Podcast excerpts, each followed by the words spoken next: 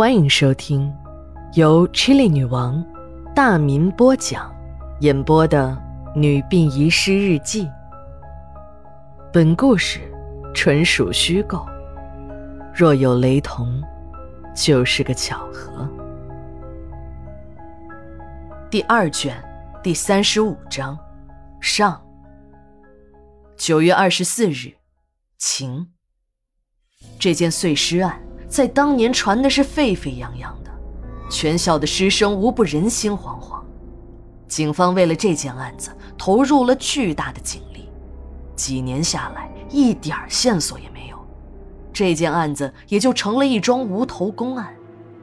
那个时候也正是我刚大学毕业来殡仪馆上班不久，管理分派我跟着老王实习，最后警察搜索到的人体组织碎片都送到了解剖室。当年我这个小喽啰虽然怕得要死，可还是特别关注，甚至还偷偷的去看了那些组织残片。案件的大致情况是这样的：那年初冬，中医学院二年级的女生小杨神秘失踪。据学校的老师和同事的同学们称，小杨人长得漂亮，但并不善于交际，也没有谈恋爱。两个月后。一个拾荒者在一家饭店门口的垃圾箱里找吃的东西时，发现了两块放在塑料袋中的肉，还带着诱人的香味儿。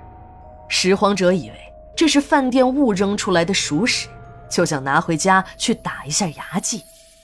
等拾荒者回到家里，把肉拿出来，上去就咬了一口，边吃着，他看出了有点不对劲儿，其中一块肉带着皮。皮上还有一个紫红色的疙瘩，他咋越看越觉得这肉疙瘩的形状很奇怪？等他认出来这就是一个已经煮熟的女人的胸部时，一阵恶心，一阵恐惧。拾荒者跑到了派出所报了案。接下来的几天里，不断的有市民到公安局来提供情况，说在自己家门口的垃圾箱里发现了类似的人体组织。就这样。七拼八凑，中医学院失踪大学生小杨的尸体被找到了一少半从这些人体组织上，连经验丰富的法医也没有找到有用的线索。所有的人体组织都被肢解，并且已经被煮熟，大块的骨头呢也都已经被锯开。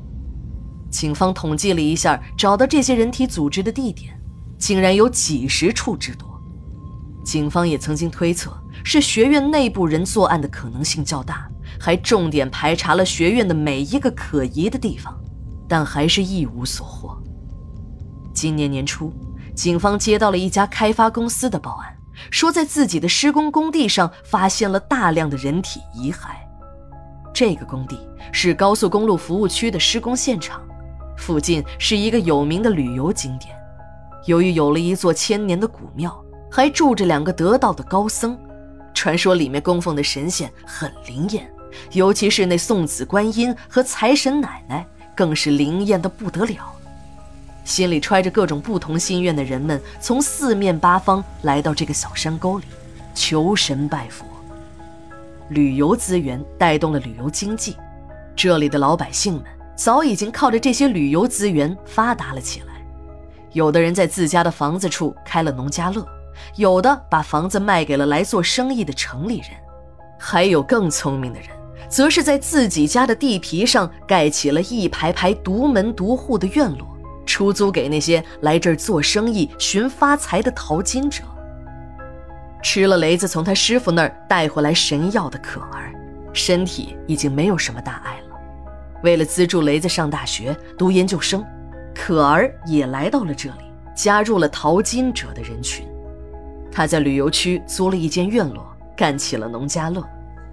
来旅游的人很多，食客和宿客也很多，经营有方的可儿花样频出。不久，邻近的两家都在竞争中败下阵去，店面也转给了可儿。就这样，可儿呢就有了三家门面，在旅游区里也算得上是有名的商家了。可儿赚到了钱。雷子就有了强大的经济后盾，雷子很感激可儿，要是没有他的资助，大学还没毕业就死了父母的他，还真不知如何面对那高额的学杂费用，更别提什么读研了。雷子的目标是找到那本古医书，那本记载着如何治疗可儿妹妹怪病的古书。没有了后顾之忧的雷子，每天泡在图书馆里，有时间呢还要到考古所和另一所大学的文献研究所。中国古代有不为良相，则为良医的说法，这中医本来就是一门以人为本的学问。从古到今的医家们，他们无一不是通晓天文地理、四书五经、诸子百家之学的大师。很多儒学大家和道学大家本身就是大医学家，他们的观点、处方散见于各种著作之中。雷子大量的阅读古籍，也是想从中找出一点有用的线索。雷子感觉到压力在一天天的增大，他知道，他从师傅那里带来的药已经不多了。